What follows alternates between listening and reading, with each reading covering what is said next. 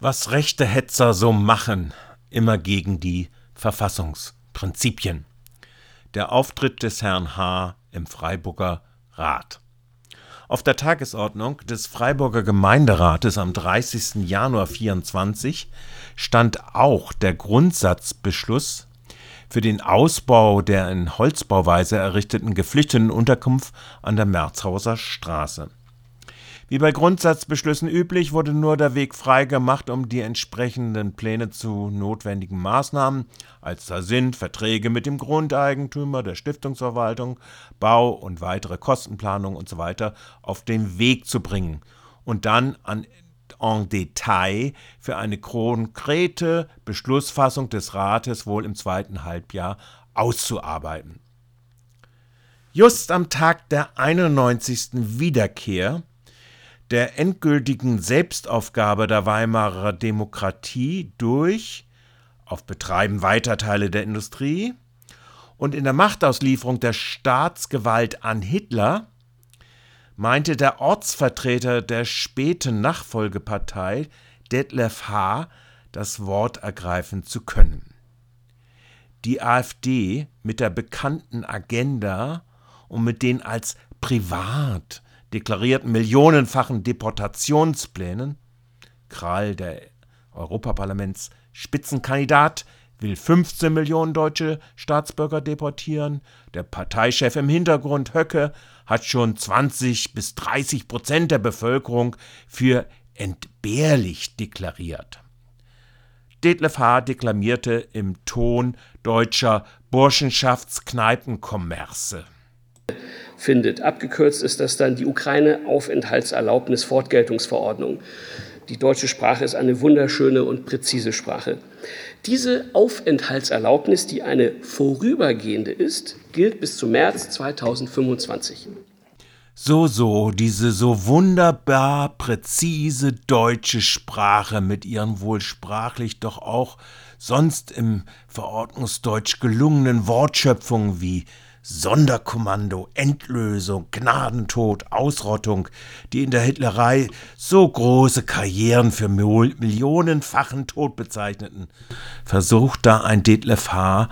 wohl anzubringen. Natürlich freut Detlef H. vor allem aber das Enddatum, März 2025. Aber der Befehlsturm von Verordnungsbezeuglingen läuft ihm jetzt schon als so kleiner warmer Schauer durch den Körper. Neben vielen Falschbehauptungen in seinem Statement ist er sich in einer anderen Sache sehr genau bewusst, dass seine historischen Vorgänger auch schon Länderparlamente und kommunale Räte im Führerstaat gleichschalteten.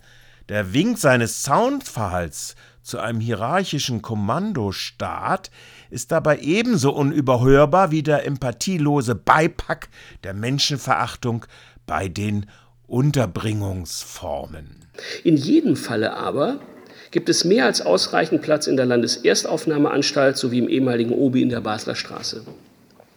Ihr Gejammere im Hauptausschuss, äh, Herr von Kirchbach, dass das nicht ginge, da es sich ja um Unterkünfte des Landes handele, nicht um kommunale, zeugt überdies von einer eklatanten Verkennung der Ernsthaftigkeit der Lage. Wenn irgendwo Platz ist, ist Platz und die Stadt hat sich dann eben ins Benehmen mit dem Land zu setzen, damit Überkapazitäten sinnvoll genutzt werden.